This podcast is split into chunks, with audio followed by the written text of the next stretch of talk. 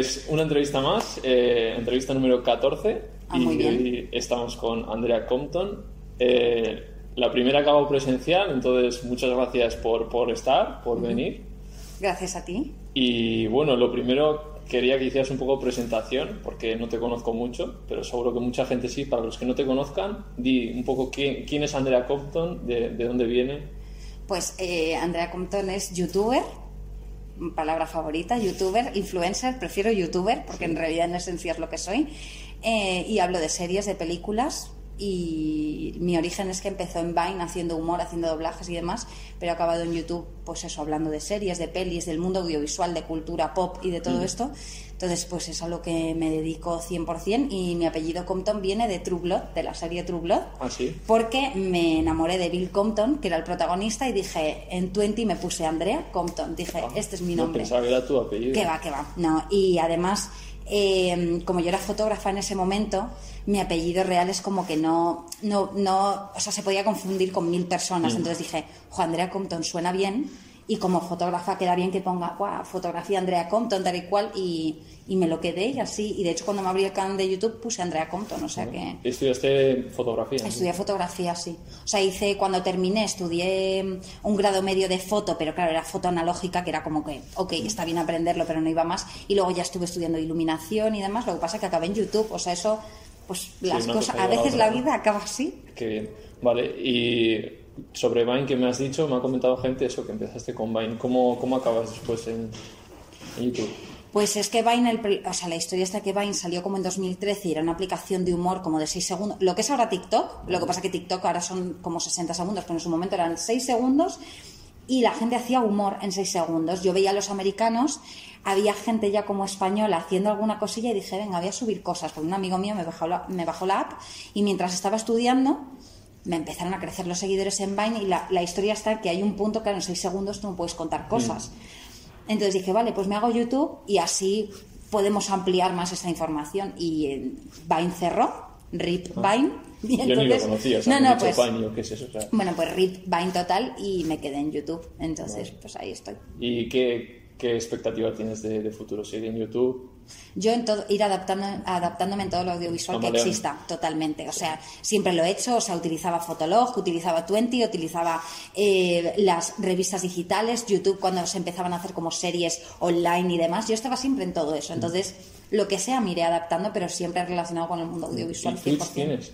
Twitch no tengo, o sea, es que lo de los directos, es que me gusta mucho la edición. Sí. O sea, yo valoro la edición muchísimo, es Ya. de las cosas que más me gustan. Entonces, Twitch es como, ¿qué hago cuatro horas ahí? Podría comentar un montón de mierdas, Sí, pero... Te iría súper bien. Ya, pero de momento no, de momento la edición me gusta que la gente vaya al contenido cuando quiere, no Vale. tener que estar ahí viendo, además luego desaparece, es que me pone triste, Ya. ¿sabes? Que se vayan los vídeos de Twitch, o sea, digo, mal, mal, mal, mal. Vale, ¿y en YouTube cuándo empezaste? 2014, o sea, justo cuando Vine, llevaba a lo mejor 7, 8 meses en Vine y empecé en YouTube eso en 2014. Luego estoy yo que he empezado en 2021. Está bien. Está bien, está bien, porque falta ¿y gente. ¿qué, qué me recomendarías como principiante? Nada, que te recomendaría eh, que vienes en una buena época porque los youtubers Sí. más antiguos no utilizan tanto YouTube Vale. ya, o sea, no suben tanto contenido y hace falta. Entonces, si además tu contenido es tan específico que es de veganismo, Mm. pues obviamente es más fácil que se mueva porque que eres muy nicho. Cuesta mucho, veo como que cuesta mucho crecer en... Cuesta no tanto crecer, como Instagram, ¿sabes? Pero si eres constante, Sí, o sea, al y final se recompensa, se recompensa seguro, se- segurísimo, segurísimo. Vale, ok. Esperemos que con, con la ayuda de Andrea se note. Sí, sí, keep going, bien Vale. hecho, ahí está. Eh, ¿Tienes alguna promoción que hacer? Siempre pregunto. No, no tengo ninguna promoción Tu, que hacer. bueno, tu que se vean mis vídeos de YouTube si les apetece, si les gusta. Pues acabo de subir un vídeo de los Oscars. Pues chico, para hacerte la idea de qué, es, qué se ven los Oscars este año, pues está, ahí está el vídeo para ti. Para decir a dónde voy, a Netflix, al cine, a tal, pues ya está. A todo el mundo que le guste las series, las películas, tu canal es el sitio. 100%, es el sitio fan. Es el lugar fan al que recurrir. Total. Vale, eh, esta entrevista va a ser como dos partes. Vale. Ya la gente pues hace una idea, porque siempre digo, hablo de Lost, llevo Lost, y Dale, entonces eh, va a ser como una parte de veganismo, la primera, para el que no, para que Sí. la gente se quede un poco, Sí. porque luego igual dicen, uff, Lost, pero os recomiendo porque vamos a seguir hablando de veganismo, vamos a, a pensar qué pasaría en esa isla desierta si, si hubiera veganos. Y bueno, entonces la primera parte sobre veganismo, lo- no sé ni si eres vegana, No, soy vegetariana. eh, o sea, llevo sin comer animales desde 2017, pero tampoco mm, tomo leche, o sea, o sea, evito todo, pero no puedo decir que soy vegana porque hay mil cosas que me las salto. O sea, puedo comer no sé qué y que me digan, ah, bueno, tiene huevo o tiene. Pero, de, o sea, yo en casa no compro nada de esto y tampoco voy a restaurantes. O sea, que- lácteos eh, que... Lácteos no tomo, pero por ejemplo, si me he tomado un postre de tal que no es un brownie Claro, vegano, ¿sabes a qué me refiero? Sí, entonces no me puedo llamar vegana porque no lo Mm, soy de forma vale. estricta, pero, pero no con- intento consumir lo menos posible. Pero eh, pescado y carne desde 2017 no como Vale, nada. ¿Y cuál es la razón por la que no eres vegana? La, por la que no soy vegana, porque no me, no me he puesto a hacerlo. O sea, simplemente es como, vale, o sea, tengo que decir no a esto o, por ejemplo, quitarme el Nesquik, ¿sabes? Mm, que es sí. como una adicción para mí. En plan, que, ¿por qué no tomas colacao, no? Que el colacao se supone que es vegano. Pues no lo he hecho todavía. Son como mierdas de pasos que tengo que hacer que todavía no he hecho, pero que llegarán de aquí a cuatro días. Vale, ¿y por qué te hiciste entonces?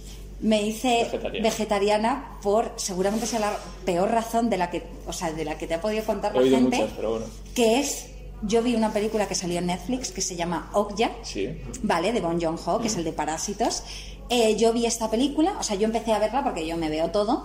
Y yo empecé tranquilita viendo esta película y yo me pillé tal llorera al final, o sea, me dio tal jamacuco de que estuve 40 minutos llorando que a mí, por alguna razón, dije, hasta aquí hemos llegado. Y entonces, de una, lo vi por la noche, lo pasé, o sea, me puse fatal y por la, por la mañana me acuerdo que había quedado con no sé quién para tomar algo y me pusieron un gazpacho, lo típico que te ponen jamón encima y yo estaba como, uy, uy, uy, no es, y nunca más volví a comer animales. Vale, ¿y en- Eso es sabe- raro. conoces lo que hay detrás de la industria láctea de los Sí, o huevos? sea, quiero decir, después de eso te ves mil millones de cosas, por supuesto. O sea, te ves de Conspiracy, Sí. eh, la que, el que acaba de salir y, y te ves mil cosas y te metes más en todo el mundo. Y el, con el tema este que ha pasado de laboratorio, ¿estás informada? ¿Qué te, qué te parece? Bueno, pues horroroso. Claro, me parece terrible. ¿Y, por- ¿Pero por qué? qué? qué le dirías a alguien? ¿Por qué está mal eso? Bueno, ¿Qué porque es está mal porque, los porque estás aprovechándote, estás explotando a los animales, no le estás dando, o sea, quiero decir, mm, hay una, ¿cómo se dice? Un poder por encima de los animales, los animales no tienen decisión, entonces es una cosa que la gente no ve porque no le interesa, o sea, quiero decir, Mm. no sé si eras tú alguien que compartía Sí, esto que estaba en los anima en el supermercado que están, eh, quiero decir, que están todos los animales y te tienen un vídeo puesto de los cerditos felices, Sí. como, wow, vamos a Sí. daros de comer, que es como, bueno, es totalmente loquísimo, ¿sabes? Eh, no tiene nada que ver. Entonces, la, la historia está que la gente no se hace vegana o vegetariana porque no accede a ver los vídeos. Estoy segura que si la gente se pone a ver los vídeos, se hace vegetariana porque tú no quieres el sufrimiento animal. Claro. Lo que pasa que como haces así dices, jo, es que el pollo está de puta madre. Bueno, ya, ya, el Sí. pollo está de puta madre de, de para ti, para el sabor, que de hecho no tiene nada que ver con la comida vegetariana o vegana, o sea, está mil veces más rica que un- comerte un pollo. Entonces, evitarías todo el sufrimiento animal. Vale, entonces lo que me has dicho de que te parece mal porque están explotados, porque están encerrados, porque no tienen... ¿Por qué eso no aplicamos a los huevos, los lácteos? ¿Por qué no lo llevas a cabo? No lo llevo a cabo porque, porque lo tengo que llevar. Es una cuestión, te lo digo, de, de un día para otro que lo tengo que O sea, que eres consciente, pero que no lo haces por un tema de, de Por comodidad, un tema ¿no? de comodidad, completamente. Por un tema de, ah, ok, eh, tengo que decir que no a ese plato. Vale, lleva huevo, pero me, me- me da igual ya. Igual no ves el tanto pollo. como el impacto, ¿no? Como si lo ves en la carne, igual te cuesta más verlo. Claro, mucho más. O sea, yo creo que hay mucha gente, mucha más gente vegetariana que vegana. claro. Porque, o sea, el tema de la leche, por ejemplo, yo el tema de la leche me costó muchísimo quitármelo porque yo desde pequeña siempre he tomado, pues eso, el colacao, el Nesquik por la mañana y era como no había ninguna leche vegetal que yo, es que digo, están todas malísimas. No es verdad, es cuestión de que hay un día que yo dije, hasta aquí la leche, te compras la vegetal y ahora te tomas, o sea, yo me tomo la de soja y, o sea, quiero decir, de hecho, si me tomase la, la otra leche diría, qué, qué horror de sabor, o sea, que en realidad es una cuestión de acostumbrarte. Pero claro, si luego ves toda la industria que hay de, de la leche es horrorosa. Hmm. Entonces es cuestión de mm, ir dando pasos, supongo. Sí, dar el primero y a partir de ahí. Mm. ¿Y qué piensas entonces del veganismo así en general? Bueno, pues que es el em, de que debería ser el futuro y que es la solución. No es necesario comer ningún tipo de animal en ningún sentido. Sí, ni explotar, como has dicho antes, ¿no? ni en explotar ni laboratorios, ni en absolutamente nada. ¿no? No, ni en, vamos, en absolutamente nada. Entonces no es necesario, para el ser humano no es necesario que comamos animales, es que no es necesario. Y sobre todo el nivel de explotación que hay, o sea, la demanda que hay de, de comer. La gente come animales todos los días, pero yo tengo amigos que les digo, de la carta, porque en todas las cartas suele haber alguna opción, ¿vale? Sí. Aunque sea lechuga con lechuga, ¿vale? En Asturias, ¿vale? Porque es verdad que en, en Asturias fue como muy complejo pelearme con la gente de, oye, eh, no, no me pongas eh, esto de aquí, ¿no? Pero eh, siempre suele haber una opción. Nadie elige nunca algo que no lleve animal. Es, es muy fuerte. La industria nos lo ha querido meter como el queso, queso con ensalada, queso Claro, con pizza, claro. queso con pasta. Sí, o sea... Queso en el postre, o sea.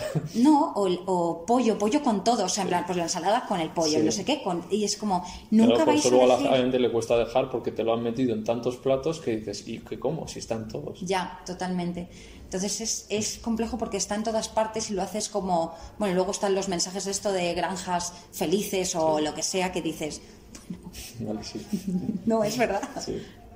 Y vale, entonces entiendo que sí, estás concienciada, pero bueno, te falta dar ese paso. Y con el cambio climático entiendo que también sabes de la relación entre el consumo animal. ¿no? y estás concienciada con todo el tema del cambio climático. Sí, completamente. O sea, no soy una persona que esté activa en el cambio climático en el sentido de puesta y que haga todo Mm. en torno a, a favorecerlo. Por supuesto que te vas dando cuenta de, oye, cambia ciertos hábitos. Sí. Pero lo que decía, ¿no? Que, ¿no? que no compres pajitas no significa que se, se acabó. Y en el documental este que decía, oye, ¿por qué no habláis de, de la pesca? Claro. Y es como, bueno, es que no nos interesa, ¿sabes? es como así. Y es de. Claro, la, la gente prefiere eso, no comprar pajitas o no comprar. Que está de puta madre, joder, no lo hagas. Es más fácil quitarte una pajita. Que cambiar la dieta. Que- dejar de comer peces. Claro, totalmente. Claro. Mm. Vale. Eh, ¿Dónde iba? Ah, vale. Por, me has dicho en el 2017. Sí. ¿No? ¿Te hiciste? Vale. Eh, ¿Hablas de ello tú en redes sociales? O sea, Sí, sí, hablo de ello. Decírselo a la gente o concienciar. Sí, sí, o sea, completamente. Yo creo que eh, desde que me hice vegetariana, yo creo que lo dije y, e intento, o sea, lo más que hago es compartir opciones eh, veganas en, Vale, en recetas, Instagram. ¿no? O sea, no soy de recetas, o sea, que decir, yo cocinar cero, soy la peor persona de cocinar. Me encantaría, o sea, lo máximo que puedo llegar a hacer son hamburguesas eh, veganas, en plan, bueno, porque es fácil, total. O sea, eso es mi máximo de lo estoy metiendo en el congelador para que me duren un siglo, estas 800 hamburguesas, pero eh, soy más de la compra, o sea, de decir, mirad, tenéis esta opción, el bacon vegano, el tal, para un poco decir, bueno, pues tenéis estas, todas, es- todas estas opciones. Vale.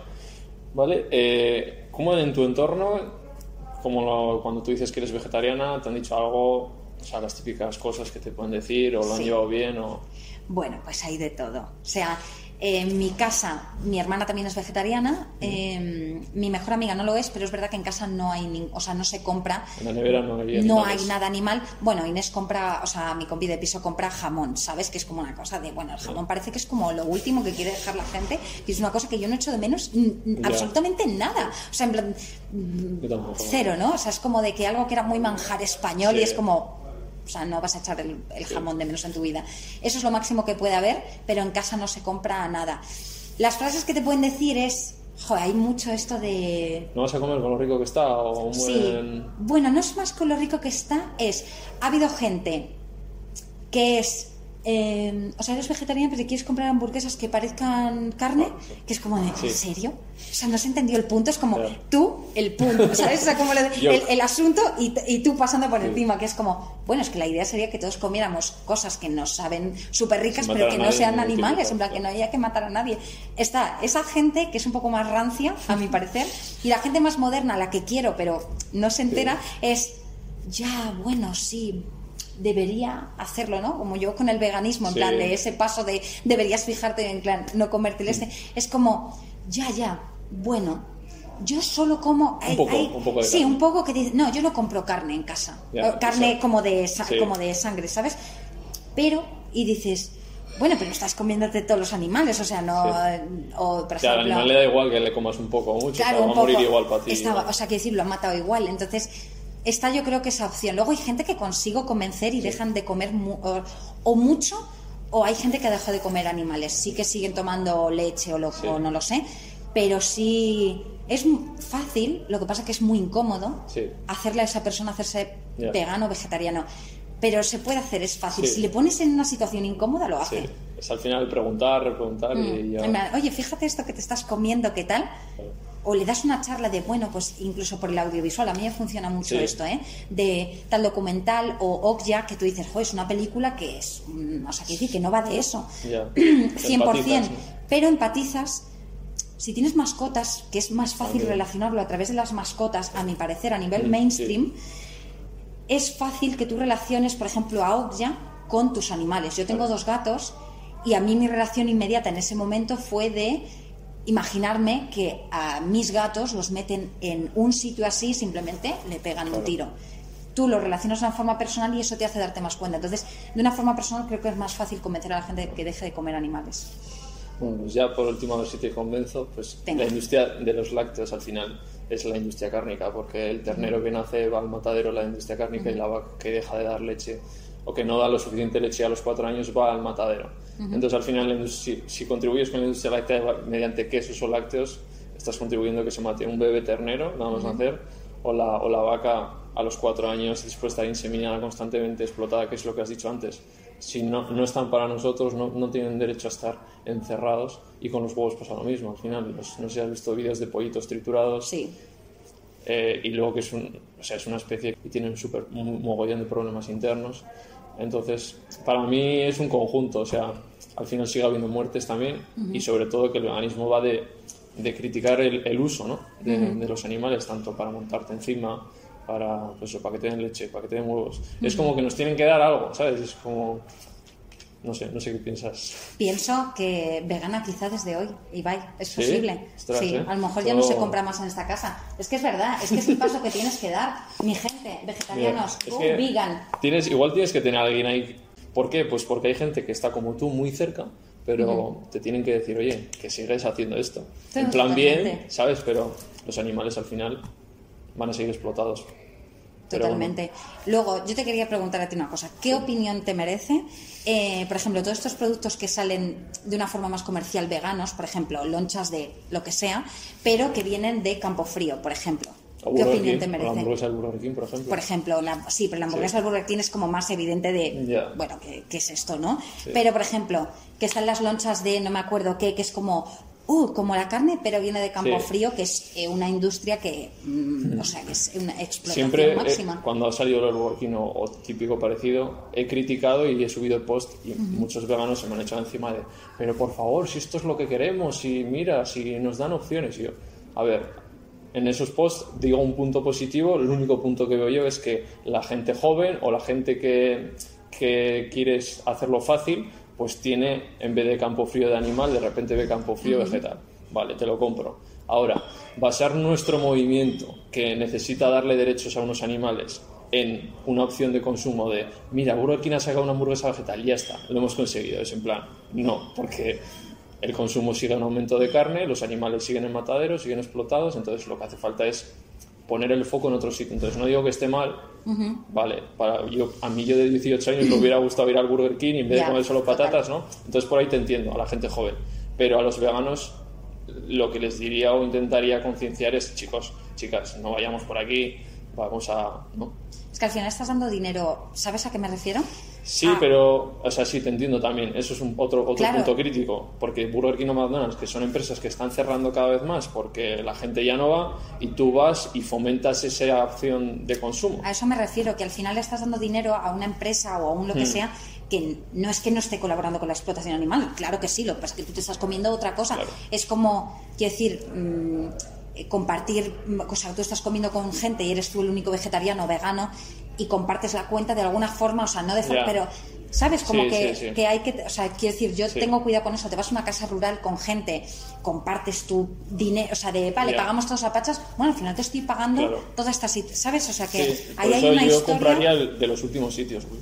O sea, iría de... A, yo al King no he ido Claro, desde que soy vegano. Entonces, bien para lo que te he dicho, pero el 90% lo veo mal. Claro, o sea, total. Sí, sí, yo también. creo que esa- esas empresas tienen que quebrar. no Claro, tienen sí, que- completamente. Sí, sí, estoy 100%. Entonces, ya me has prometido que hoy ibas a empezar el- la transición o lo que De sea. una. Me lo apunto. Vale. Que quería hablarte un poquito de redes sociales y tal, porque Vale. siempre se habla como de lo bonito que es y de las cosas buenas. Quiero igual el, el otro lado, ¿no? Lo que no se ve. No sé si tú has tenido haters, cómo llevas las críticas, cómo las gestionas. Hace poco hice un directo sobre, sobre eso, como, sobre cómo gestionar, y, y me, me parece interesante. Bueno, yo creo que cada persona lo gestiona de una forma diferente porque además cada persona que se dedica a redes sociales tiene Hey, it's Kaylee Cuoco for Priceline. Ready to go to your happy place for a happy price? Well, why didn't you say so? Just download the Priceline app right now and save up to 60% on hotels. So, whether it's Cousin Kevin's Kazoo concert in Kansas City, go Kevin, or Becky's Bachelorette Bash in Bermuda, you never have to miss a trip ever again. So, download the Priceline app today. Your savings are waiting. Go to your happy place for a happy price. Go to your happy price, Priceline. Un tipo de hater diferente. Entonces, eh, tú tendrás todos los haters que ponen en cuestión si lo que dices está bien, está correcto, si tiene sentido o estás loco completamente. Yo tengo, tengo de todo. O sea, el problema es que yo no soy, no soy una chica que se dedique a nada que hacen las chicas, vamos a Mm, entenderlo. O sea, normalmente como que las chicas hacen beauty, hacen tal. Ese no es mi mundo, me parece estupendo, yo las Sí. veo y digo, maravilla, voy a aprender a hacerme el eyeliner, pero no es mi mundo, mi mundo es más masculino, por así decirlo, o sea, el mundo friki siempre ha sido más de los tíos, históricamente, entonces yo tengo más mm, ese tipo de gente, ¿no? Que me vienen a Sí, explicar vi y me vienen que a decir... subiste, ¿no? Que en Twitter subiste algo de ojalá en la serie se hubiera más personas. Bueno, y eso luego ya, lo que pasa que ahí ya tocamos la gordofobia, Claro. que eso ya es un, es un tema mega pendiente. Entonces, lo que yo, es que la gente en Twitter es, Sí. es fantástica y es horrorosa, ¿vale? Entonces, a mí me encanta Twitter, pero claro, yo vivo en mi burbuja de Twitter, sí. ¿vale? Cuando se sale fuera digo, es que espanto sí. fuera todos, ¿no? Pero yo puse algo así como, necesitamos más gente gorda en series y en televisión y en todo. ¿Por qué? Porque no hay visibilidad, o sea, quiero decir, yo quiero crasearme de tíos gordos y eh, identificarme con tías gordas, no solo por ser gordas, ya me identifico con muchas mujeres Mm. Sí. que no lo Y son. Que no hagan solo papeles de. Claro, exacto, y que no hagan papeles de... y ya está, que no se tiene que hablar de su peso, porque normalmente todas las pelis o series que hay es como, hola, soy gorda, qué triste gorda, la dieta gorda, o soy gorda y me acepto. No, yo quiero una historia romántica, una historia que no pase nada más que se enamoran o se desenamoran o lloran y tal. Yo no, o sea, muchísima gente es lo que quiere, se quiere ver representada, igual que eh, eh, muchísimos colectivos lo piden, ¿no? Que no siempre sea lo mismo. Plan, por favor, o sea, tenemos que avanzar en todo, en todos los sentidos. Entonces, eh, ¿qué me llegó? Mira, me llegó mucha gente. Bueno, había muchos comentarios que eran, me sí, que me ponía adelgaza. Sí, ese es el primero, que ese es como el más básico que digo, qué aburrimiento. Siguiente, entonces, el siguiente es, pues imagínate, adelgaza y te sentirías identificada. Fenomenal, has pillado el punto, perfecto. Otra persona, no, pero no puedes fomentar el tal. No, se está, o sea, no pierdas el punto de lo que estoy diciendo. Estoy diciendo que están todos los cuerpos del mundo y que eh, la salud es de cada uno y se la tiene que revisar y ir al médico y que hable. Pero no tiene nada que ver la que- representación. y que pueda tiene que estar- de eso. Claro, exacto, o sea, entonces me bueno, pues me viene ese tipo de gente y normalmente tiene que ver con que si pongo algo feminista o pongo algo que tenga que ver con la gordofobia es donde más se ataca, pero también hay algo que si yo opino de algo que suele ser masculino, pongamos, a mí me gusta mucho Star Wars o me gusta Mm. Perdidos, Perdidos es algo digamos, entre Sí, comillas, masculino, así. sí, porque lo ven más los tíos, Sí. las teorías, el tal, Ya. es como yo lock, bla, bla, ¿sabes? Es verdad, o sea, Ya. y yo flipo igual y a mí me encanta Perdidos y sé muchísimo de Perdidos. Es la serie que, que más presté atención, la que más viví, la que soy muy fan. Entonces, obvio, no sé 100% del rodaje, no estuve allí, como Mm, sí. se puede saber, pero soy muy fan y hay mucha gente que me viene explicando cosas en plan, no, no has explicado bien, ¿qué tal? Sí, total. Y dices, déjame en paz, o es que te gusta la última saga de Star Wars y eres gilipollas. Oye, si no te gusta, me alegra. A mí sí, no pasa nada. Entonces, pues me viene mucho eso, ¿no? De meterme en el mundo Sí. masculino, por así decir. Y luego me viene de la gordofobia que parece que molesta y del feminismo. ¿Y cómo lo? O sea, lo ya- supongo que habrás aprendido durante tantos años, ¿no? Al final, pues cómo iba a pasar, ¿vale? lo llevo muy bien ya está, ¿no? y no me afecta absolutamente nada. Solo me da tristeza a nivel social que eso siga así, pero no me afecta nada. Que una persona me diga adelgaza, no me la puede sudar más. Que una persona me diga "Eh, a las tías no hace falta meterlas en todo para no sé qué. Me da ¿Y igual qué le recomendarías a la gente que igual lo pasan peor o no sabe bueno, gestionar? que lo pasan peor que sepan gestionar. O sea, las redes sociales son mm, muy peligrosas, depende de tu estado de ánimo o de el Sí. mental issue que tú tengas en ese momento. Yo creo que hay que silenciar las cosas que creas que te van a hacer daño en ese momento. Si tú tienes que estar, pongamos que tu trabajo está en redes sociales, sí o sí, pero estás en una época delicada de tu vida con ciertos temas. No te metas, simplemente haz tu trabajo, haz lo que tengas que hacer y no Sí, leas yo, nada. yo en Twitter ya hago eso. Me meto, suelto la bomba y me voy. Y chao. Y que se... ¿Sabes también lo que puedes hacer? La opción de Twitter maravillosa que es que no te lleguen las notificaciones de gente que no sigues. Ah. Eso es genial. Eso es lo que debes activarte, Vale, te lo activas y así solo tu gente contesta. Que a ver, tienes que enterarte de lo que dice Claro, la sí. gente, sobre todo si quieres contestar a alguien que le dices, oye, perdón, es que tu punto está totalmente fuera. Pero a lo mejor por salud mental hay una época que te lo quieres poner y hay una opción fantástica que sea no que no te puedan escribir, sino que no te lleguen las Vale, notificaciones, porque así dices, mira, vete con tu cuento a otro lado. Entonces, salud mental por encima siempre de todo, o sea, eso es importante. Vale, y ya hemos tocado Lost, entonces vamos con Lost, que Andrea igual es una de las personas en el mundo que más sabe de Lost. Ajá. Eh, y bueno, hilando con lo que hemos dicho de, de- de personajes que, que estén en... Tenemos que hablar de Harley. Ajá. Eh, que, Sí. que cuando, cuando dijiste eso pensé en él y dije, joder, no sé Andrea qué pensará de él, cómo cree que se le dio el enfoque de su personaje, si lo ve bien, mal. Pues se- se dio regular. Hay una escena que, mm, eh, perdón por los spoilers de Perdidos, pero También, se vienen. ah, Hace por todos 10 lados. años terminó esta serie, ¿vale? Hay un momento cuando encuentran los paquetes de comida, o sea, eh, de Sí. todo lo de Dharma y tal y cual.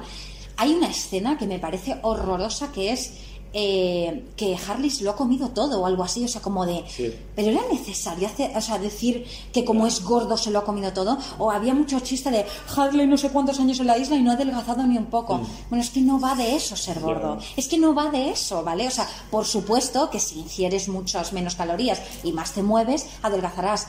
Pero en unos porcentajes que no tienes ni puñetera idea. Entonces, eh, no tiene nada que ver. Entonces, no me gustó eso. Luego se hacían muchos chistes. Sawyer le hacía todo el rato chistes de que era gordo. Igual que a Jean le hace chistes todo el rato de que es asiático. Mira, eres chino. Sí. O sea, son cosas que están incorrectas por hace 10 años. Y mira que estamos hablando de una serie que culturalmente Sí, eso te iba a preguntar. fue que- importante. y que creo que es como tiene bastante diversidad. Había ¿no? bastante diversidad para, en ese momento. eh. Estaba Said, Jean, eh, estaba eh, Michael, había Eso es. Echo, o sea, había... Como todo el mundo igual representado, bueno, seguro que se quedan personas, era- no sé si homosexuales, No, solo No, había uno. O sea, el, el momento LGTB está muy lejos de perdidos. O sea, también es una serie de eso, 2000, 2004 Cuatro. creo que es, o sea, 2004 que se habló mucho, pues eso, wow, qué diversidad, ten en cuenta que era la primera serie como así muy comercial en la que iba a haber subtítulos porque había dos Claro, coreanos. eso es. era como de locos. Pero imagínate si eso era de locos hace, pues eso, desde hace dos, en 2004 algo que se hace dos años ya está pasado actualmente. ¿Por qué? Porque no eres, porque ahora mismo la gente se hace mucho más consciente de mil cosas. Entonces es como, bueno, esta ya está pasada, esta también, Sí. esto está incorrecto. Bueno, pues avanzamos, que eso es positivo, pero avanzamos un paso que es lento, no lo siguiente, ¿no? O sea, es ridículo. vale. ¿Y Lost es tu serie favorita? Sí, por encima de Sí, todo, sí, sí, o sea, por encima de todo. Eh, yo viví con, eh, con- o sea, vi el, el último episodio en directo, en cuatro ese día, yo estaba loca con Perdidos. Y- final, sí. Y tengo todo, todo, todo, de- o sea, tengo todo lo que puedo de Perdidos y es mi serie favorita y la veo cada poco y a mí me remueve y me cambió de alguna forma y Perdidos cambió la historia de la televisión, creo así. Siempre que digo, ah, nada, qué va, tío. Sí, sí. me parece 100%. brutal. Sí, sí, y para esa época además, o sea. Sí, sí. O sea, cambió la historia de la televisión y quien diga lo contrario sí. miente. Y puede- puedes decir a la gente qué tienes de perdidos, o sea, qué ¿Qué cosas más raras o que ten- es que tengo muchas cosas. o- Tengo, pues tengo el, tengo las figuras que salieron de Perdidos, que eran las figuras de Mark Farlane o algo así, no me acuerdo, que están súper descatalogadas. Sí. Tengo estas que las compré por Wallapop. Tengo las revistas oficiales que salieron de Perdidos, que como se hizo tan famoso en ese momento, las teorías y todo.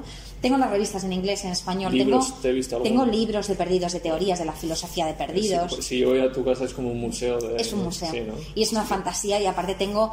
eh, salió una edición especial que en España por eBay te cuesta como 400 dólares y fui a, a Estados Unidos a una cosa y me encontré por 60 dólares en una esquina un pack especial que ya te digo que aquí cuesta una pasta, lo vi y dije, esto es mío. O sea, que es un pack súper bonito que viene con el tablero, viene con un millón de cosas, con, bueno, increíble. bien. No te voy a invitar a casa porque me lo vas a robar, Sí, entonces sí, es mejor sí, que no. Pero tengo, tengo todo, tengo también eh, los números de la lotería de Harley, tengo los billetes, la Pero- carta de pero no son Sawyer. reales, ¿no? no, no Ah, son, vale, o sea, quiero decir, son... ¿Tienes algo que sea No, exclusivo? ojalá que sí, pero no. Te O sea, que capaz. fuera como original. Digo, estás ha dejado mil euros o mil Bueno, dólares en- me lo dejaría, eh, pero, pero no, no, o sea, aquí en España es más difícil. Tenía justo prepandemia, yo estaba en Estados Unidos haciendo un proyecto de localizaciones que iba a grabar de sitios y tenía mis billetes para Hawái. Y yo Eso tenía yo lo tengo apuntado también. todas las localizaciones de perdidos puestas, ya comprado todo para el 23 de marzo de 2020. Oh. Y yo el 14 de marzo me tuve que volver Es el a España destino, diría Locke. y confinarme. Es el puto destino, puede ser. Pero bueno, yo qué sé, ya se hará en otro momento Sí. de mi vida, pero sí, era Y una muy ahí guay. miraste las localidades. Es que siempre miro y es como que solo está como la zona de golf, donde juegan a golf.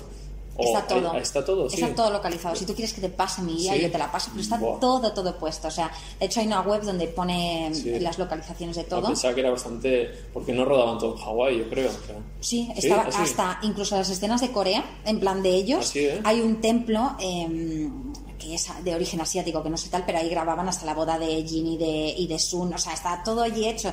Evitaban hacerlo, o sea, de hecho, hasta las escenas de Londres, de cuando ya de las últimas temporadas. Claro, iban con abrigos y estaban en Hawái, ¿sabes? En plan, y lo que hacían era ambientarlo, pero era en Hawái porque no querían Ostras. salirse de ahí, porque es, una, es un marrón, ¿sabes? De, bueno, de Hawái a Londres, 20 horas de vuelo para grabar una escena. Entonces lo intentaban hacer todo allí, por lo tanto es bastante fácil ver todas las cosas. Vale, vale, me lo apunto. Eh, ¿Personaje favorito de Lost? Personaje favorito de Lost, Desmond, que así se llama mi gato.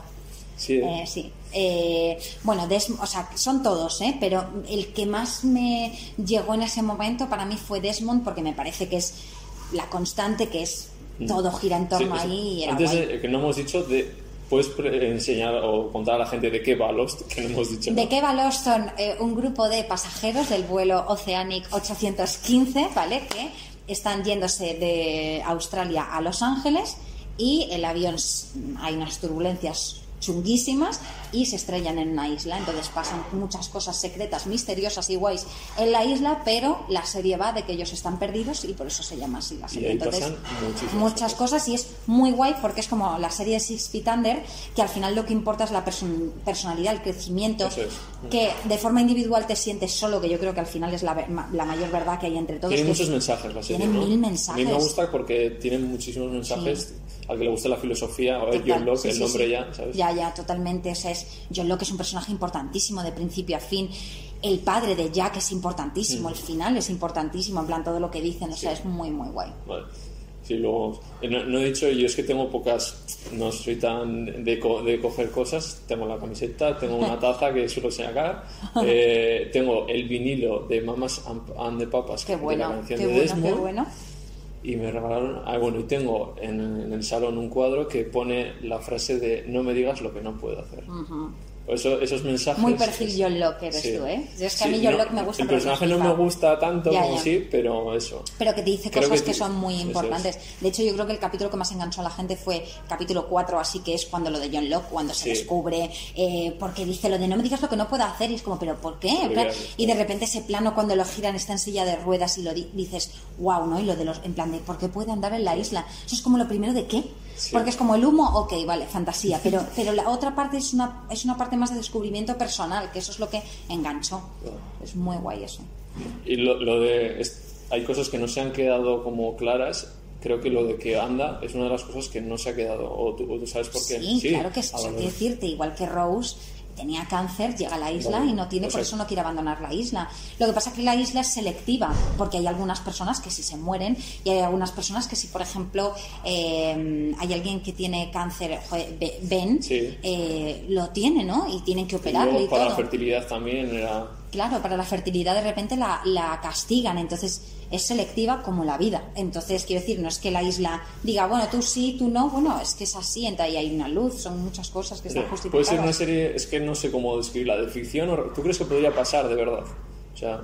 A mí me gusta porque me gustan las series que son realistas, pero es verdad que esta tiene un punto de ficción, ¿no? Claro, tiene parte de Sí, ¿no? ficción, pero porque yo creo que visualmente es más guay hacerlo Todo así. el tiempo, tal, ¿no? Sí, o sea, o sea, es muy guay verla, o sea, que ver, lo de, eso, las leches. hilando con lo que has dicho de Desmond, me gusta el Desmond de las primeras temporadas, Sí. pero luego con lo del tiempo es como que me pierdo un poco y me deja de gustar. Lo de la Pero porque constante te me la gusta. tienes que ver otra vez. Eh, me la he visto. Te la has visto mil ver, veces. igual ¿eh? tantas como tú no, pero creo que cinco me la he visto No, entera. yo me la habré visto así, tampoco Sí. me he visto 10, me la habré visto 4 o Sí, 5 cuatro o veces. cinco veces. Pero a mí sí me gusta el Desmond de después. me, me raya, ¿sabes? Sí. No sé. Bueno, pues sacar Y, y cada hacen uno. tantos viajes que, que me te pierdes, ¿sabes? Es que sabes qué pasa, que yo la última vez que me la vi iba con mi cuaderno para apuntarme qué iba pasando para decir, a ver, Es que hay que hacer eso. céntrate, porque mola, o sea, mola que una serie tengas como que analizarle y decir por aquí, por allí, o sea, que es, es, es guay. A mí, de hecho, la última vez que vi Perdidos, Desmond me gustó más, Sí. porque en- encontré sentido a todo lo que estaba pasando. Igual que Faraday, que era un personaje que decía, "Me- da un poco-".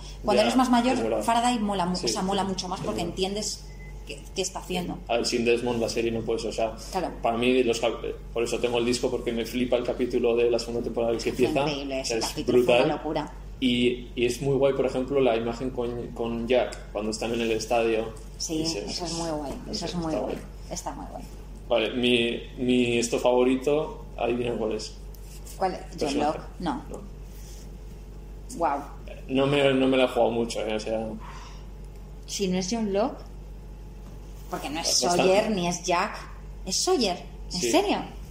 no sé, o sea, a ver, yo cuando me meto en una serie, eso, me gusta Ajá. que sea real para meterme yo en el papel. Claro. Entonces, desde el principio sabía que era larga, porque yo no la, no la iba viendo al momento. Y entonces dije, tengo que ir con un personaje que sepa que va a llegar hasta el final. Y Ah, yo le vale. veía a Sawyer al principio y digo, a este no se lo cargan.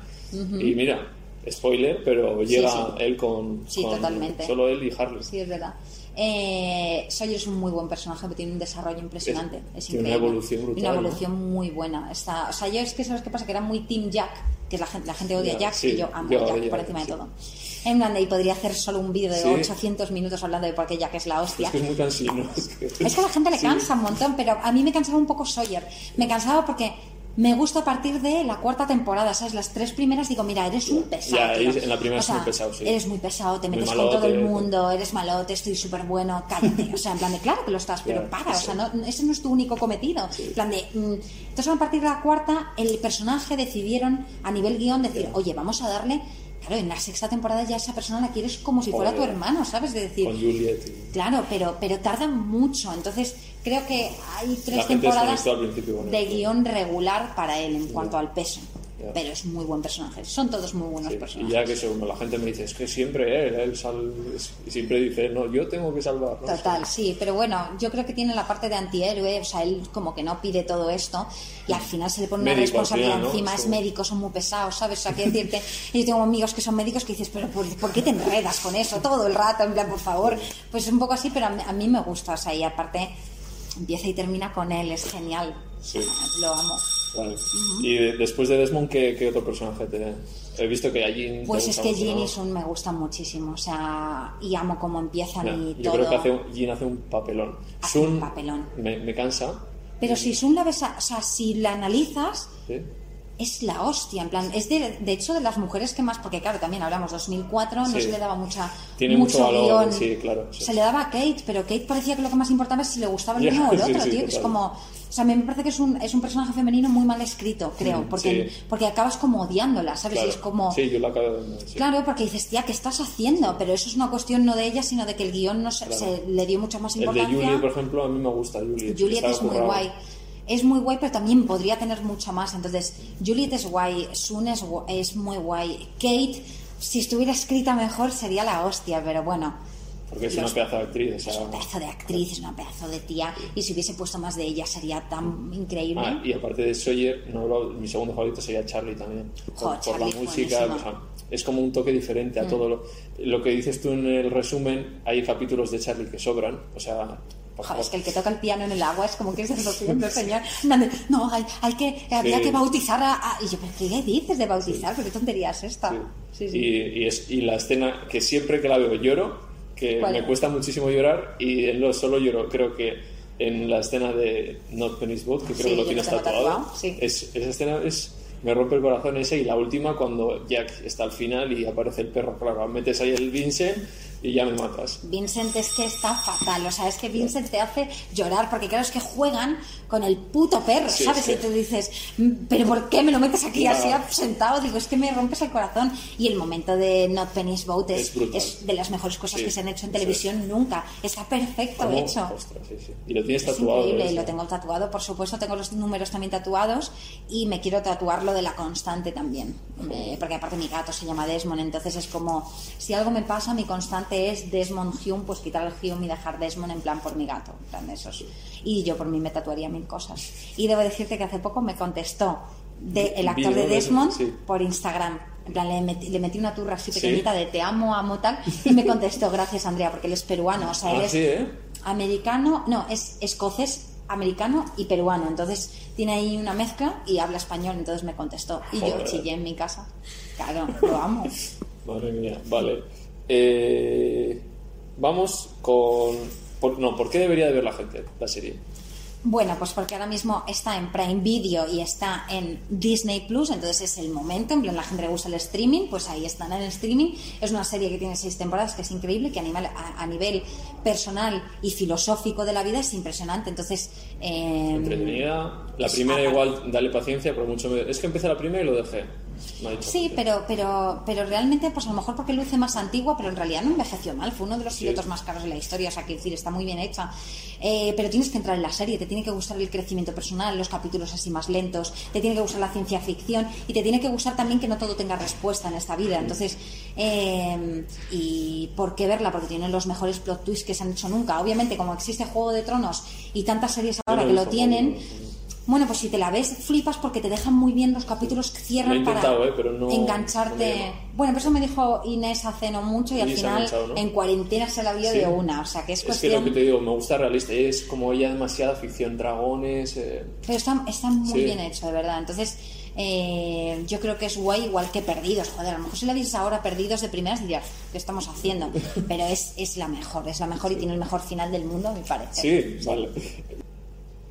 Vale, sí, preguntas que tengo de dudas porque yo sigo teniendo dudas. o sea, Vale. Yo, soy Yo no sé todo, ¿eh? Pero. Sí, pero a ver, ¿el avión se estrelló o no se estrelló? Claro que se estrelló, claro. ¿Qué clase de pregunta es esa? Llevas una camiseta de Dharma, ¿cómo Ya, preguntas tío, eso? pero, pero porque yo he visto diferentes teorías y hay algunas que dicen como que pues que fue todo como o sea, me refiero, claro que se estrelló, pero sobrevivieron, eso me refiero. Claro que sí. Hay gente ¿Qué que dice que es como el limbo antes No, no, no, de no. Yo te lo voy a explicar a ti y a toda nuestra gente que nos está viendo. Vamos a ver. Aparte, hay un, aparte que hay un vídeo de Néstor Carbonell eh, que lo cuenta, que, que, eh, que es Richard en Perdidos.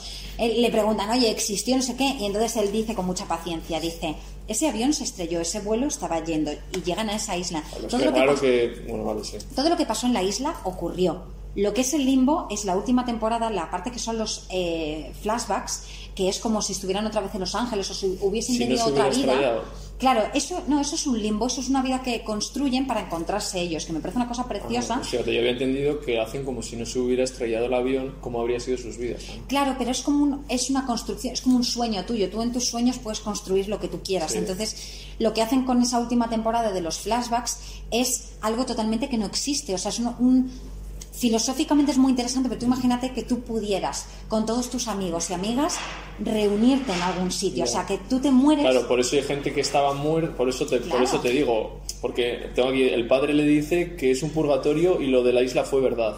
Claro, A Jack. exacto. Claro, pero es que veo la última imagen, esta gente que está en la isla viva, como Sawyer o Harley. Claro.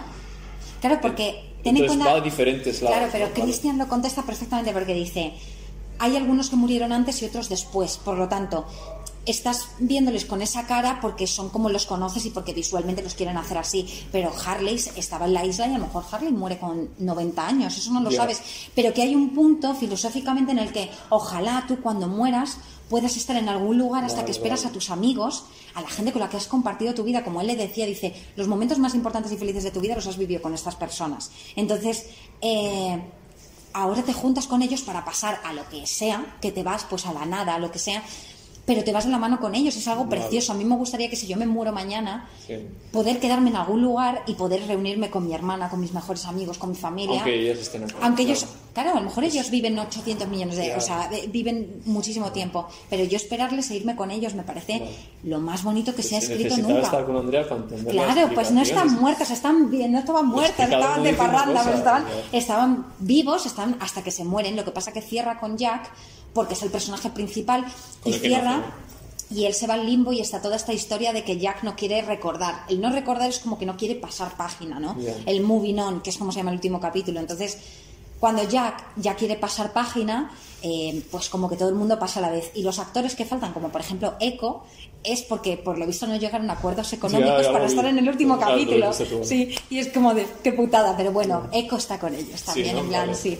Entonces, bueno, pues yo qué sé. Vale. Eh, lo de- tengo apuntado. Ah, sí. Que no sé si sabes. Mira, aquí te voy a pillar por primera vez sobre Venga, Lost. venga. Sabes que eh, Kate dice En, mira, Kate tells, en inglés controlas. Sí. Kate tells Jack that she is a vegetarian. Also, on the previous episode, Tabula Rasa, she appears to be eating eggs and bacon at Ray's house. ¿Así? Eso me ha pasado un friki de los también. Sí, Que no ella dice que es vegetariana, sin embargo, el capítulo anterior, ah, pero claro, puede ser porque está en la casa de Rey, que es un. Sí. va para atrás, pero que. No, eso me, ha dicho. no me acordaba que ella decía que fuera vegetariana. Yo tampoco. ¿Tú crees que Kate es vegetariana Me durante la isla? el- el- la persona que me pasó tu vídeo que Sí. se controla mucho.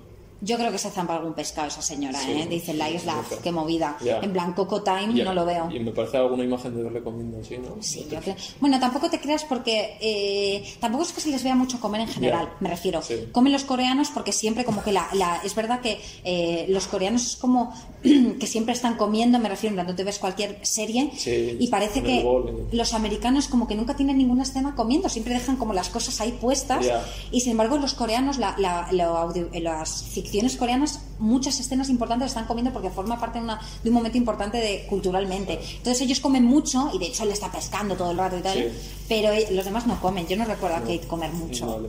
¿Y qué haría un vegano en esa isla? ¿Qué haría? Pues tendríamos que ver qué hay en esa isla. Claro, es que tampoco la se enseña isla mucho. desierta, ahí. Claro, había conservas, había, Había, en- claro, en el Desmond tienes todo. estaban las conservas, claro, pero hasta, hasta ese punto Ya. tú dices, ¿cómo va a comer esta gente? En plan de, cocos o no sé qué habría. Claro, no sé lo que habría, pero tendría que, o sea, tendría que haber cosas, o si no, hay un momento creo que Rose y el otro hacen como un huerto. Ah, o sí, no, incluso es. Sun hace un huerto Sí, también. es. Pero cuando aparecen las conservas, pues a ver si te llegan las conservas, pues te comes lo que no tenga Claro, animal y, so- y no es que sobrevivas, que estarás estupendo. En plan, estarás genial, pero se podría haber hecho. Lo que pasa que a Jean, ¿cómo le explicas que no pesque? Ya. Con lo que le gusta a él. ¿Cómo le explicas tantas cosas en ese Es que le explicas tantas cosas y dice, pero que no me importa, o sea, que estoy en una era. isla. En plan, ¿de qué me estás contando? En plan, de... Ahora encima de esto también. Sí. Pero bueno, no tiene ninguna escena de. O sea, no, como no, no hay animales, Ya. no hay animales. Es un, es un- para veganos es una serie bastante, ¿no? no Sí, o sea, no hay. No hay El o sea, no hay- o sea. lo máximo que hay son. Está Está Vincent, Vincent. que no se lo zampan, gracias. eh, y lo que hacen es pescar. O sea, eso es. alguna fuerte en plan que cazan, ¿no? Y, No hay nada. No, creo que puede que maten en algún momento un java. sí. y Sawyer para defenderse algunos o así, pero... Sí, pero es verdad que no hay momento de cazar, en plan Claro. de, de- comer. Entonces, en ese aspecto, yo te digo que ahí como la comida no era Mm. importante hasta que algún guionista dijo, bueno, a ver si lanzamos un, un algo con que haya comida Claro. y la gente se lo come. Entonces, ¿Eso de dónde venía lo que mandaban? eso venía de, eh, de la- las estaciones Dharma, como había gente trabajando ahí, estaba puesto que cada X tiempo tenía que venir la comida. ¿Qué- Entonces seguían aprovechando ¿Qué te parece eso. todo el tema de Arma? O sea, El tema me encanta. Brutal, ¿no? O sea, de hecho, me gustaría que hicieran una serie. Porque no me gustan los reboots en el sentido de, de que vuelvan a hacer perdidos, porque me Sí. parece que no hay que tocar esa serie. Pero sí podría ser interesante toda la época de Dharma, aunque ya se tocó en las últimas temporadas, cómo era la vida Dharma o cómo se gestiona. O sea, aunque se explica, pero que se viese. Eso sería la hostia. Sería muy a guay. mí me gusta mucho y me gusta el Ben, me parece que es- hace un papel que se sale, o sea, Es increíble ese personaje. como actor es increíble. Estoy acordándome que si hay una cosa eh, que utilizan a los animales, cuando quieren ver lo de los viajes en el tiempo, hay un conejo que utilizan Ah, es verdad. eh, lo que lo sueltan para ver si recuerda el camino, dándole no sé qué. Sí, sí, Eso sí. es lo único que recuerdo de que los tienen en una jaula y que los sacan para que hagan el recorrido. Fuera. Eliminar escena. Entonces has dicho que si sacarían una review, no, no, ¿no? O sea, de Lost. No. Es imposible, Hay que ¿no? O sea, no- no se puede hagáis sacar. perdidos otra vez. Que lo hagan a lo mejor dentro de Sí, 20 años. 50 años. Es que están sacando de todas las series, Claro, que ya estás me- haciendo tú Me pone de los YouTube. nervios, en plan, que no hagan las cosas otra vez que ha pasado tan poco tiempo, no lo hagáis. Ya. En plan, de dejad que la gente descubra lo que ya está hecho. ¿Crees que ahora todas las que están haciendo están bien? Creo que se están pasando muchísimo. Creo que es innecesario hacer el Rey León en personas, eh, o sea, en personas como digital, Sí. porque es como ver eh, un documental, pero como cantando. Es como de, "Mm, no lo entiendo, ¿sabes? Con los leones así, o sea, es como de, no tiene sentido. Eh, sí que es de agradecer que, por ejemplo, toda, toda el- todo Disney ha dejado de utilizar animales, o sea, que es una cosa que antes se... O sea, hay muchas cosas que ves de hace 10 años que dices, wow, Ya. ¿cómo hacíais eso? Me acuerdo Britney Spears, el show ese que hizo con la serpiente, que tú ahora lo ves y dices, pero ¿cómo, cómo esa serpiente está ahí? Y ahora, por ejemplo, si te ves Dumbo, no hay ningún animal en Dumbo, igual que si te ves el Gran Showman, que es un circo donde se utilizaban animales, porque era al principio, no hay ningún animal que sea real. O sea, en ese sentido está cambiando, menos mal, porque dices, o sea, ya está bien, si encima vamos a utilizar aquí Ya. los animales, es que no, no das ningún tipo de ejemplo, y sin embargo, si das ejemplo cambiándolo. Entonces, bueno, pues ahí hacen pasos. Vale. Luego los siguientes, por ejemplo, Joaquín Fénix, que consiguió que los Oscars el año pasado fuera, eh, creo que era todo vegano, Sí, plan lo todo. Eso es guay, Me claro. gusta Joaquin Phoenix. Claro, y es una persona que influencia mucho, en plan, todas las cosas que ha hecho con Ron y Mara, sí. de que van a, a, a A sitios para ver cómo están sí. los animales. Eso es importante porque la gente se influencia mucho por, lo, por los, las estrellas de Hollywood. Mm. ¿Te gustó Joker? Me gustó mucho Joker, me pareció Sí. muy guay. Creo que era muy importante a nivel, eh, las, la- o sea, los problemas mentales, es como importante Mm. lo que decía. Me faltó, me faltó. Me pareció Sí, puede ser, pero... Bien, notable. Notable, bueno, sí es notable. A ver, tampoco es en plan Joker, la mejor película Ya, del mundo, ¿sabes? En plan Sí. de no es necesario. en Vale. La ves un par de veces y dices, guay. Vale. Luego te pregunto de pelis. sí. Vale, de los no sé si quieres comentar algo más. Pero si casi les hemos contado Sí, la serie a esta gente, a esta gente que nos está viendo. Vale, el final, ¿tú estás de acuerdo? Estoy de acuerdo, 100%, me parece espectacular. Tú no estás de acuerdo. No porque no lo entendía, básicamente. Pero, Pero es que ese es, ese es mi problema. es Ese es no mi entendías, problema. No entendías como yo el veganismo, entonces tienes que entenderlo, ya estás dentro, ahora ya, Pues eso ya eres fan. reflexiono, te pregunto Claro. y ahí cogeré apuntes. Y Hoy estamos aprendiendo mucho. ver, sí. Vale, pues vamos con las tres preguntas, si quieres. Venga, Hay tres preguntas. La Venga. primera, plato veggie favorito. plato veggie favorito. Eh, pues mira, una buena boloñesa vegana, en plan, porque era una cosa que me encantaba eh, y que hasta hace poco no he conseguido recuperarla eh, vegana. Y con, la haces con soja Lo texturizada. hace mi hermana, pero lo hace con soja Claro. texturizada. Es que yo cocinera cero. Vale. Eh, soja texturizada, eh, la pasta de lo que sea y una salsa tipo boloñesa, pero vegana. O sea, En- increíble. En tu casa que te, o sea, tu hermana es la que cocina y tú a, Y yo a la que pruebo. Sí, ¿no? Pero pues se me da muy mal. O sea, yo ten en cuenta que mis platos son eura con lo que sea. Ah, Eura yo con guisantes, tipo, ¿eh? O sea, eura con ensalada. Es verdad que si me hago legumbres para tener durante la Mm. semana tuppers ahí a tope. Pero mi hermana es la que hace todo eso. O sea, si, de hecho, si hay que hacer hamburguesas, o sea, yo es como que miro y voy copiando, ¿sabes? Pero no se me da bien. Sí, o sea, y mi madre dice, algún día que viene mi madre a ver, me dice, venga, te hago esto para el congelador. Y digo, menos mal que estás tu mamá. No, pero, eh, y mi hermana cocina muy bien y hace cosas increíbles. Sí. Y sobre todo, eh, pues eso, platos que antes disfrutabas mucho cuando no, cuando no era, o sea, cuando no comías animales, recuperarlos es como qué gusto, sí, es muy porque es increíble. Y hay eh, un sitio que me apasiona, que es un veggie peruano increíble en Madrid, que está buenísimo, que creo que se llama Los Andes Vegan, Ah, sí, no, no, no, increíble, eh, que hace una hamburguesa vegana que es como como si te como el recuerdo de a lo mejor una, una del Burger King en su momento que tú decías, jo, qué buena, la que, que total, que no tiene nada especial, pero está buenísima, o sea, ese sitio es increíble, lo amo. También recomendamos este sitio que es el Cucalusca. Total, o sea- que nos están dejando el sitio para grabar. Increíble. Y, y además el chico es venezolano, si no me equivoco, y tienen las hamburguesas hacen con arepas. O sea, la comida es deliciosa, o sea, lo re- muy recomendado. A lo mejor. Eh, vale, siempre pregunto serie favorita, pero. vamos a la voy a reformular un Vale. poco. Primero te voy a preguntar un top 3 de serie. Bueno, contigo un top 5, que tienes ahí mucho que decir. Uf, vale, tengo Perdidos, My Mad Fat Diary, que es una serie que no existe en España, pero que es necesaria en la vida. eh, que la gente se la puede comprar por Amazon en inglés y aprender inglés a la vez que tal. Y si no, honestamente está en YouTube, o sea, no es ninguna, es que está ahí. Eh, es una serie muy importante británica, que es eh, la primera serie en la que una protagonista era gorda y para mí era súper importante. Y tiene una relación de amor y además habla de los problemas mentales y traumas y trastornos alimenticios, trastornos de todo tipo, o sea, es súper interesante y es de E4, que son los mismos que hacían skins y demás, o sea, súper interesante.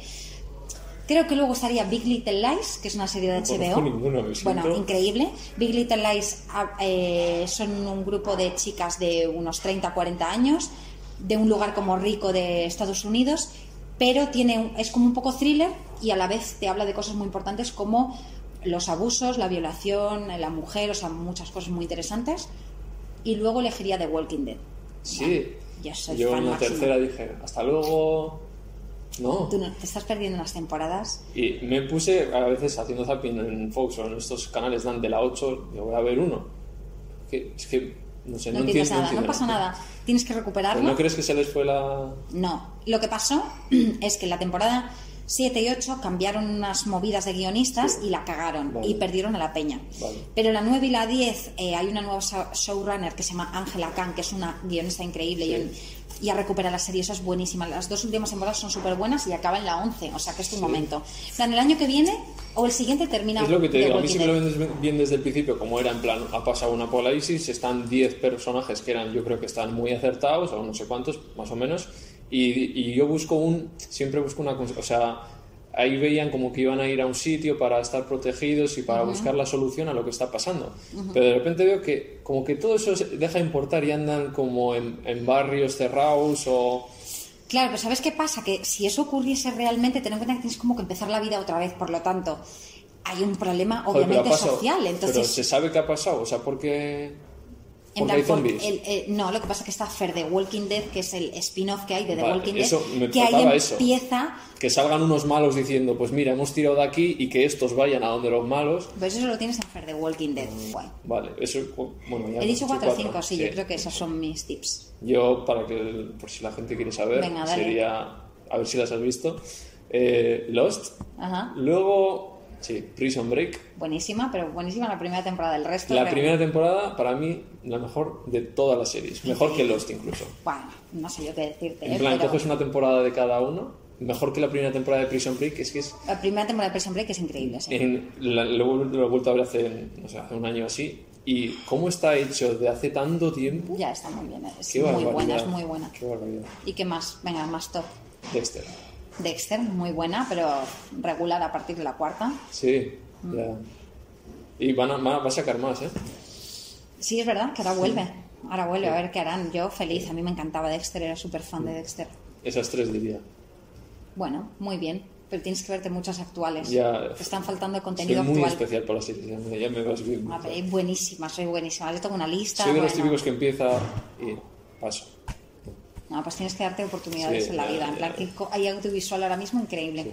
Vale, y película, una, la favorita tuya. Película Yo no una soy muy favorita. cinéfilo, pero. Uf, es que estoy como muy clásica de... Mi película favorita siempre fue La vida es bella porque me impactó demasiado, en plan de la vi muy pequeña y me impactó muchísimo, pero igual que me impactó también La milla verde, eh, me impactó Forrest Gump, en plan me encantaba. Eh, y Moulin Rouge me encantaba, pero de ahora, para recomendarle a la gente algo de ahora, Promising Young Woman, o sea, una joven prometedora que está ahora mismo en los cines. Increíble Sí, esa película, bueno. o sea, buenísima. Está, está dirigida por una mujer, es la primera peli que hace, es buenísima, el ritmo, todo, o sea, súper, súper, es impresionante. Y los temas que trata son súper importantes. Entonces, yo creo que ahora, actualmente, esa y, y, y Okja. Venga, voy a lanzarme Okja porque realmente, claro, eh, cambió mi vida de alguna forma. Me parece ese director es impresionante. Sí. O sea que, sí. Yo, Dominion, no, es broma. O sea, porque ¿Cuál Dominion es sería? el documental que siempre recomendamos los veganos Ah, para ver. vale. Que además está producido por Joaquín Phoenix, o sea que cualquiera Vale. puede verlo. No, eh, Parásitos. Parásitos, sí, es increíble. Eso busco, en plan, de Sí. sentarme en el cine y que me dejes atrapado Sí. hasta el final. Pues yo te y diría lo que- consiguió 100. si quieres una tipo así, puñales por la espalda, apúntatela, increíble. O sea, esa peli vas a empezar y vas a decir, wow. O sea, wow, ¿Sí? está tan bien hecha así. O sea, dirigida por y- Ryan y el Johnson, increíble. de Parásitos es que es brutal. Es, no vas a encontrar ese mensaje en Puñales por la espalda, pero vas a pasar una tarde que vas a decir, hostia, qué buena película, en plan de, Sí. o sea, lo he pasado, en plan de no me, no esperaba esto y no me Por esperaba eso me gustan esto, las de. Mm. miedo también, porque es en plan. Pues es que el actor ese, el- no sé cómo se llama el chico ese, Sí, no me acuerdo cómo se llama. una película de miedo que es que cualquiera diría, sí, es que es malísima, pero me, luego, luego la busco y te la recomiendo. Vale, te vale. deja atrapado. Vale, es de él, y yo creo que es de las primeras películas que ha hecho después de la serie. Eh, va con, creo que con una chica y otro chico. Y van a robar casas a típica zona de Estados Unidos que está Vale, Detroit vale. o que, Sí, que sí. vive muy poca gente ahí. Y van a uno como que tienen fichado que ahí está abandonado y tal. Y entran y porque hay un como un militar de 60 años que es ciego. Entonces saben que tiene un botín o, dinero y saben que como es ciego no esto. El tío Ah, es que vale, vale, flipas, vale. tiene todo controlado y pasa todo en la casa y te y como dos horas después digo, pero como me ha dejado en una casa eh, Ya, alucinante. pues puñales por la espalda te va a flipar, ¿eh? miedo te Porque- gustan, tío. Sí, me gustan, pero no tengo tanta cultura porque eh, tengo un amigo que siempre me dice esta, porque él es súper fan de las pelis de miedo, y entonces voy, voy avanzando, me encanta asustarme, flipo, entonces me, me flipa, pero si no me asustan digo, vaya mierda, ¿sabes? sí. Eso es como que yo me quiero cagar, ¿sabes? De miedo. Vale. Mm. Vale, y la última sería eh, persona que me recomiendas para entrevistar que tú conozcas. Puede ser, puede no ser vegana. Vale, persona que te recomiendo Que para la gente pueda entrevistar. conocer. Eh, déjame pensar. Creo que o Inés Hernán, o Carolina Iglesias. Me parece que son dos personas. Carolina Iglesias se dedica a hacer entrevistas, ¿no? Eh, sí, correcto, pero es una tía eh, que tiene mucho que contar, mucho que reflexionar y es eh, una persona muy importante ahora mismo en, en el mundo de la comedia y de, y de YouTube y de todo. O sea que. Vale. Y una persona que puede influenciar y una persona a la que yo le di la chapa con Sí. lo del tema de los animales Sí. y no es vegana, pero, Pero ha reflexionado, ¿no? pero ha reflexionado y yo le veo ahí sus, sus recetas y sus cosas, ¿eh? que digo, Carol, muy bien, bien hecho. Entonces, bueno, pues puede ser interesante. Vale. Pues gracias. eh, con esto es todo. Eh, No, sé si te queda algo por decir. Yo puedo dar una chapa impresionante, pero lo vamos a dejar aquí. O sea, la turra se te viene. Eso es. Turra, ha, ha sido la entrevista más larga con diferencia, Ya, creo. soy consciente. Pido Pero perdón, sí. bueno, el momento lo, lo merecía. Que muchísimas gracias por Gracias sé que ti. tienes una agenda súper ajetreada. No, que, y que nada, que te vaya muy bien en todo lo que haces. Igualmente. Y que espero que me enseñes el museo algún día para robarte algo. Estupendo. Lo haremos así. Bueno, Qué guay. vale, pues ya está. Pues gracias.